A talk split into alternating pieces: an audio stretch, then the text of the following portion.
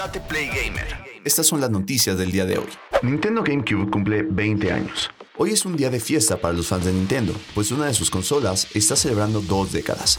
Nos referimos al lanzamiento en Norteamérica del Nintendo GameCube, el cual tuvo lugar un 18 de noviembre del 2001 con la compañía japonesa, tratando de recuperar la cima a través de una propuesta renovada que daba la bienvenida al siglo XXI y, claro, los cambios en la industria. Un día como hoy, pero de 2001, el Nintendo GameCube vio la luz en Norteamérica dejando atrás los años de altibajos del Nintendo 64 y mostrando cambios y adaptaciones necesarias para que la oferta del gaming de la compañía se mantuviera vigente. El GameCube fue la primera consola de Nintendo en apostar por el formato óptico en el mercado global y de forma directa en la consola y no como un aditamento. En este caso, la compañía optó por el mini DVD y un diseño que presentaba la consola como una pequeña caja, siguiendo la idea de que Nintendo hace juguetes electrónicos. En materia de hardware, el GameCube contaba con tecnología de IBM en su CPU de 32 bits llamado Gecko, en conjunto con el trabajo de procesamiento gráfico iniciado por ArtX, que después sería comprado por ATI y del que resultó el GPU Flipper, en honor al nombre clave de la consola Project Dolphin, que operaba 162 MHz y disponía de 3 MB de 1T SRAM.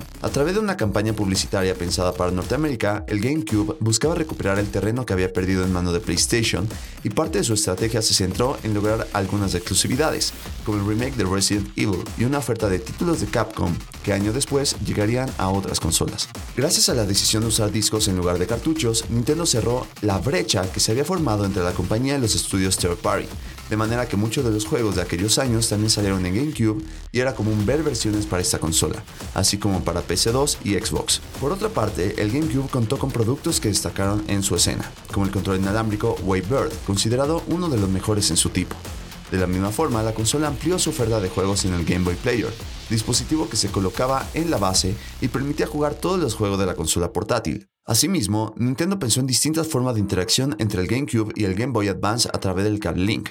Al final de su ciclo 2007, el Nintendo GameCube vendió 22 millones de unidades a nivel mundial, quedando por debajo del Xbox y muy lejos de PlayStation 2. Pero bueno, ¿Cuáles fueron los juegos de GameCube que más te gustaron? Revelan mensajes ocultos en el Xbox Series X de Halo Infinite. Microsoft sigue celebrando los 20 años de la marca y ahora honran su historia con Halo. Desde hace unos días, muchos jugadores recibieron sus Xbox Series X edición especial de Halo Infinite, consola que celebra la llegada de la esperada entrega protagonizada por Master Chief, pero que también honra los 20 años de la marca. Te decimos esto porque además de su gran diseño y combinación de colores, este Xbox Series X esconde algunos easter eggs que le están volando la cabeza a los fans.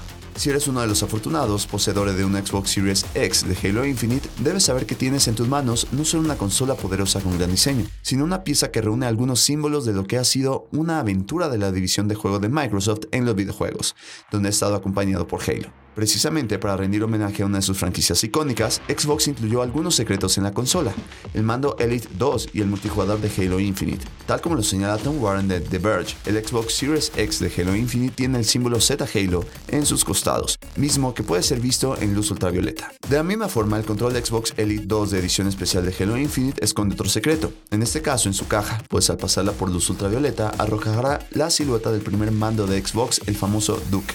Finalmente se conformó que el control de Xbox Elite 2 de Halo Infinite incluye un código para descargar y añadir un pequeño llavero virtual en las armas que portas el multijugador del título, mismo que ya está disponible desde hace unos días y que puedes obtener para Xbox One, Xbox Series X, NES y PC. ¿Qué te parecen estos detalles de los 20 años de Xbox y el debut de Halo Infinite? Bienvenidos al espacio gamer número 1, un podcast donde podrás enterarte de todas las novedades semanales, torneos, hacks, análisis y más del mundo gamer.